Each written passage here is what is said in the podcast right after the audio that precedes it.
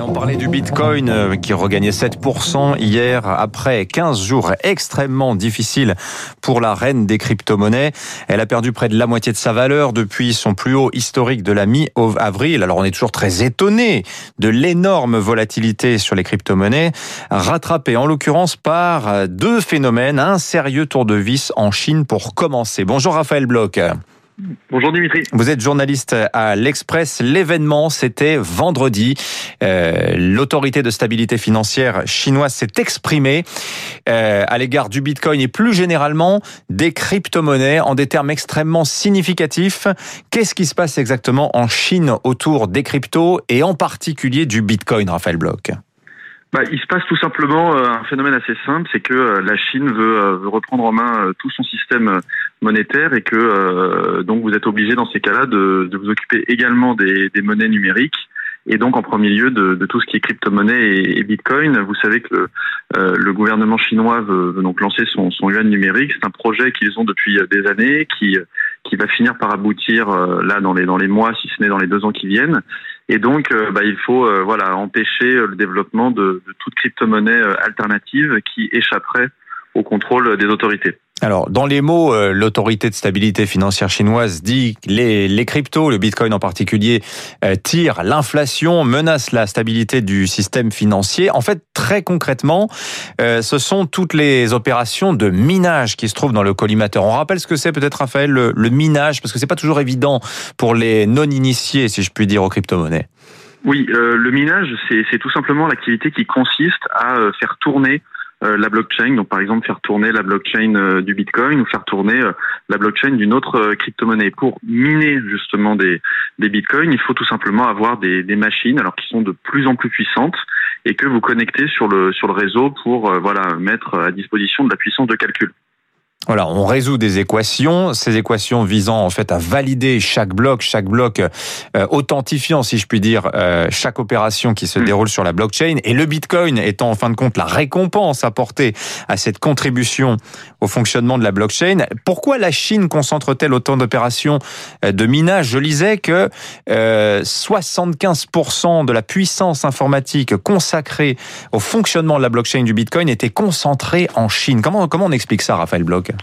Euh, oui, alors effectivement, euh, alors les chiffres varient, hein, c'est entre 65 et 75% mais bon, globalement, euh, la Chine est, est vraiment le, le bah, la puissance phare euh, sur mhm. ce créneau pour deux raisons. Ils ont à la fois les équipements, c'est-à-dire qu'on sait que la Chine est un peu l'atelier du monde et donc ils produisent bien une très grande partie des machines qui permettent de, de miner, et puis ils ont en plus, euh, eh bien finalement une énergie assez assez abordable hein, parce qu'ils ont de grandes infrastructures, notamment mhm. hydroélectriques qui eh bien produisent euh, bah, beaucoup d'énergie. Et il y a des périodes, notamment les, périodes chaudes où vous avez moins besoin d'électricité, donc vous avez un, surplus, un excédent. Et donc vous avez pas mal de mineurs qui viennent s'installer à proximité de ces installations et, euh, et viennent justement récupérer toute l'énergie excédentaire pour mmh. miner des crypto-monnaies. Voilà, ça, ça, demande tellement de puissance informatique. Vous savez, il y a ces fameuses pénuries, notamment de cartes graphiques, hein, qui sont employées normalement mmh.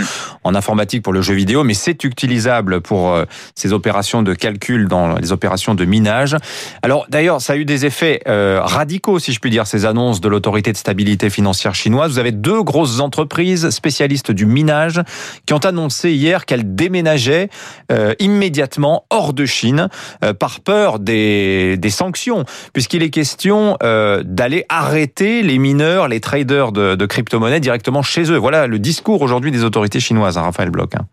Oui, tout à fait. Alors après, euh, il ne faut pas juste oublier une chose, c'est que depuis 2013, euh, la Chine, qui a quand même bien conscience euh, de l'intérêt et de la puissance des crypto-monnaies, notamment d'un point de vue géopolitique, hein, parce que euh, ça peut être euh, voilà un contre-feu face aux monnaies et je pense notamment au, au, dollar. Donc la Chine assez régulièrement et depuis 2013 le fait, c'est-à-dire voilà, rappelle qu'elle s'oppose aux crypto-monnaies, mais il y a une forme de double discours, c'est-à-dire que la Chine explique qu'elle les interdit et en même temps, on se rend compte tous les deux ans que la Chine est la première puissance sur le secteur, que des fermes de minage se développent, que des entreprises se développent.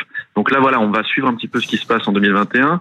Mais moi, je, je pense que en 2022-2023, on continuera finalement de voir une activité bah, de, de crypto-monnaie, de minage en Chine, parce que la mmh. Chine c'est qu'elle ne doit pas perdre la main justement avec des Elon Musk et d'autres gens américains qui, qui s'y intéressent de plus en plus. Alors, on, je, je, citais le cours du Bitcoin qui a perdu 50% de sa valeur pratiquement hein, dans, depuis son plus haut de la, de la mi-avril. Il y aura toujours des gens pour vous annoncer que c'est euh, la fin de la fête pour les crypto-monnaies, pour le Bitcoin en particulier, Raphaël Bloch. Euh, Est-ce que vous pensez que c'est le cas ou bien simplement, voilà, on est face à une, une baisse, mais avant un, avant un redémarrage à la hausse, si je puis dire, pour le Bitcoin? Comment vous évaluer l'avenir des choses. Oui, alors Dimitri, je n'ai pas encore de, de, boule de cristal qui, euh, qui, voilà, qui, me permet de, de, vous dire, de vous dire précisément à combien sera le Bitcoin dans les, dans les mois et les années qui viennent. Euh, la seule chose qui est sûre, c'est qu'effectivement, comme vous l'avez rappelé, on a annoncé à plusieurs reprises la mort du Bitcoin et des crypto-monnaies, qu'à chaque fois elles sont, elles sont restées là. Euh, ce qui se passe tout bêtement, c'est que vous avez une industrie qui se, qui se développe. Hein, je parle de l'industrie des, des crypto-monnaies avec plein de projets. Et, euh, et, un peu comme dans les années euh, bah, 90-2000 avec Internet, vous avez évidemment euh, des excès, vous avez beaucoup de capitaux euh, qui arrivent et il y a eh bien ce qui arrive à chaque fois qu'il y a bah, voilà beaucoup beaucoup d'argent, vous avez bah, des hausses fulgurantes qui sont suivies de, de, corrections assez sévères. mais bon, moi je prends un chiffre qui je pense parlera à tous. Le marché des crypto-monnaies il y a un an valait à peu près 250 milliards de dollars. On est aujourd'hui à plus de 1500 milliards de dollars. Donc il est certes à un moment monté à 2500 milliards, mais voilà, ça vous donne juste une idée de la tendance, c'est-à-dire qu'il y a une tendance à la hausse. Maintenant, euh, il y a évidemment voilà des, des, excès et de temps en temps des purges comme mhm. comme celle qu'on a connue euh, la semaine dernière. Oui, il y a un petit indice aussi qui me fait dire que c'est pas terminé. Les fameuses baleines du marché, ceux qui ont plus de 10 000 bitcoins, la semaine dernière quand ça baissait, bah, ils n'ont pas vendu. Au contraire, ils ont acheté massivement. Donc eux continuent à y croire tant que ces baleines ne vendent pas. On peut dire que ça tient encore. Merci Raphaël Bloch, journaliste à l'Express, spécialiste des crypto-monnaies que l'on invite régulièrement sur l'antenne de Radio Classique. Il est 6h53. Restez avec nous dans un instant, 3 minutes pour la